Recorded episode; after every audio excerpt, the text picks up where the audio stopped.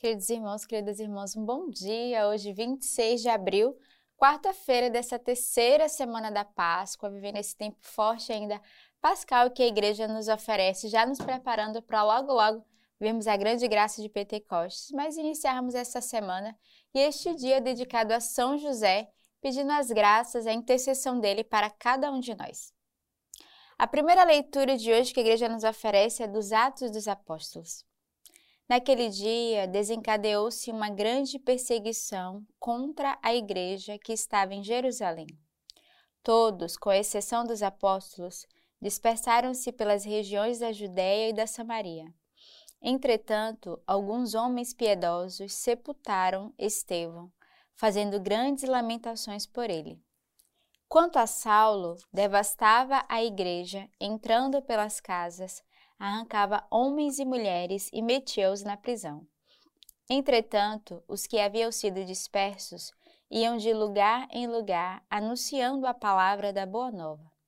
Foi assim que Felipe, tendo descido a uma cidade da Samaria, a eles proclamavam o Cristo. As multidões atendiam unânimes ao que Felipe dizia, pois ouviam falar dos sinais que operavam ou ouviam-nos pessoalmente. De muitos possessos, os espíritos impuros saíam, dando grandes gritos, e muitos paralíticos e coxos foram curados. E foi grande a alegria naquela cidade. A gente vê nessa primeira leitura, já no início, conta-se um pouquinho, né, já aí o sepultamento de Estevão. Ao longo dessa semana a gente viu o martírio dele. E aqui vai exatamente é, contar aquilo que os discípulos iam fazer, né, foram sepultar Estevão, mas ainda Saulo que vive nessa grande perseguição, prendendo homens e mulheres. Né, a gente entende esse contexto da leitura que ainda é antes da conversão dele, ainda quando ele era Saulo, não era Paulo, onde ele estava justamente é, na perseguição da igreja e ele foi testemunha desse martírio de Estevão.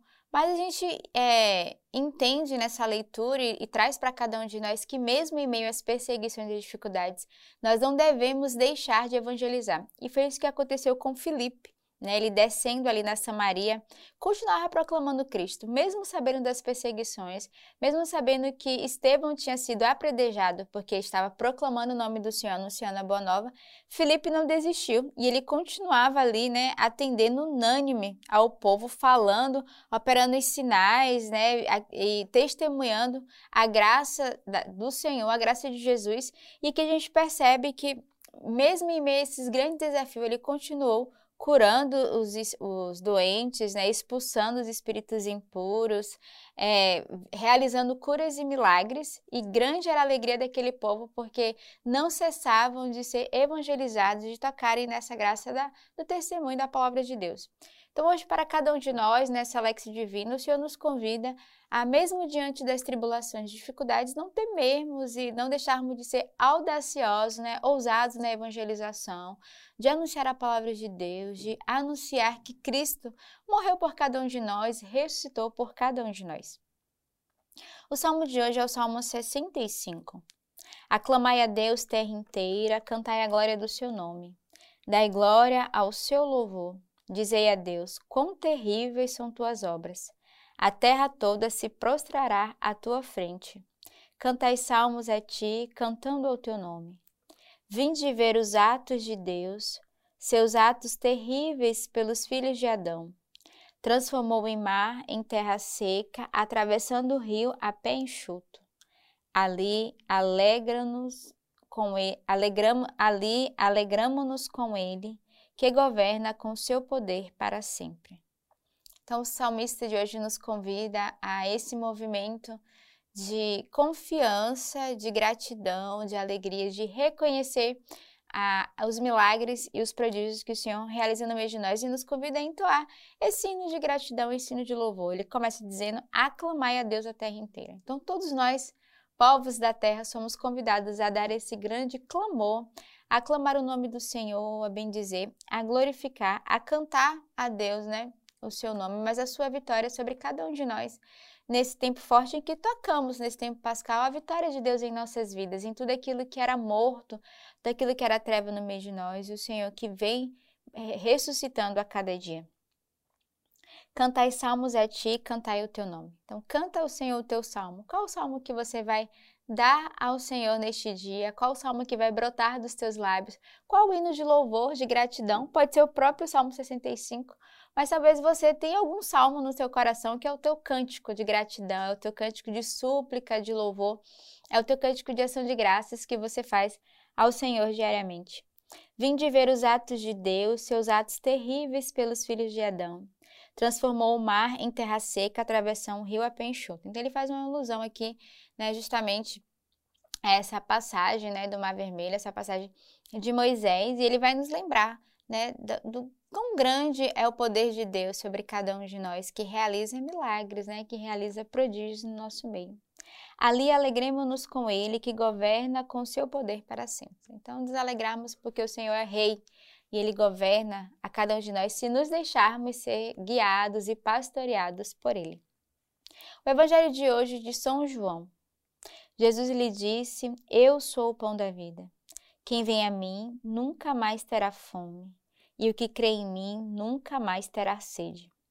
Eu, porém, vos disse: Vós me vedes, mas não credes. Todo aquele que o Pai me der virá a mim, e quem vem a mim eu não o rejeitarei pois desci do céu não para fazer a minha vontade, mas a vontade daquele que me enviou. E a vontade daquele que me enviou é esta: que eu não perca nada do que ele me deu, mas o ressuscite no último dia. Sim, esta é a vontade de meu Pai. Quem vê o Filho e nele crer tem a vida eterna, e eu o ressuscitarei no último dia. Então, o Evangelho de hoje vai apresentar é, vai mostrar como Jesus se apresenta a cada um de nós.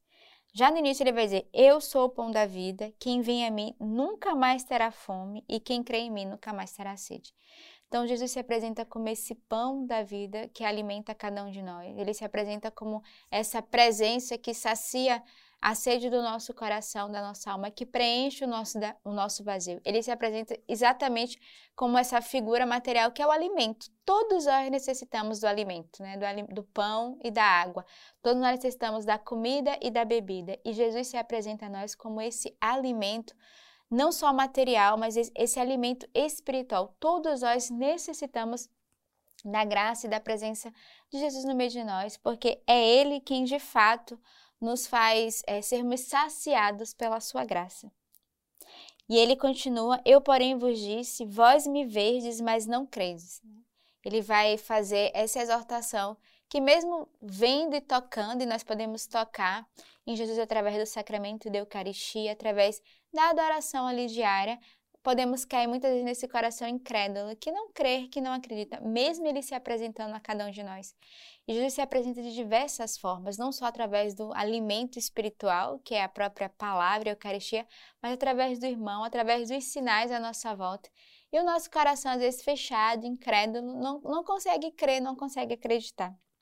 E ele vai de novo nos exortar, né? Todo aquele que o Pai me der virá a mim, e que vem a mim, eu não rejeitarei. Então, olha o amor e a misericórdia de Deus com cada um de nós. O Senhor não nos rejeita, sobretudo aqueles que o buscam. Quanto mais, quanto mais buscamos o Senhor, mais próximo dele nós nos tornamos, mais próximo do Senhor nós podemos estar. E ele, como esse bom pastor, cheio de amor e de misericórdia, ele acolhe cada um dos seus filhos. O Senhor é um pai que não nos rejeita, mas é um pai que nos acolhe. Aí ele vai dizer por quê? Porque eu desci do céu não para fazer a minha vontade, mas a vontade daquele que me enviou. E a vontade daquele que nos enviou é ser, de fato, esse pai amoroso, protetor, misericordioso, mas também um pai de verdade. Então, ele não veio para fazer a sua, a sua própria vontade, mas a vontade daquele que é o Pai que o enviou para salvar a cada um de nós, para nos amar com a sua infinita misericórdia. E o mais belo desse evangelho é esse olhar de pastoreio do Senhor, porque ele vai dizer assim: que eu não perca nada do que ele me deu. Então, o Senhor não quer perder nenhum de nós. Ele não quer perder você que está aí do outro lado, acompanhando essa Lex Divina, porque Ele é esse Pai bondoso e misericordioso. E domingo nós iremos celebrar a festa do bom pastor, né? Esse pastor que dá a vida pelas suas ovelhas e que não quer que nenhuma delas se perca.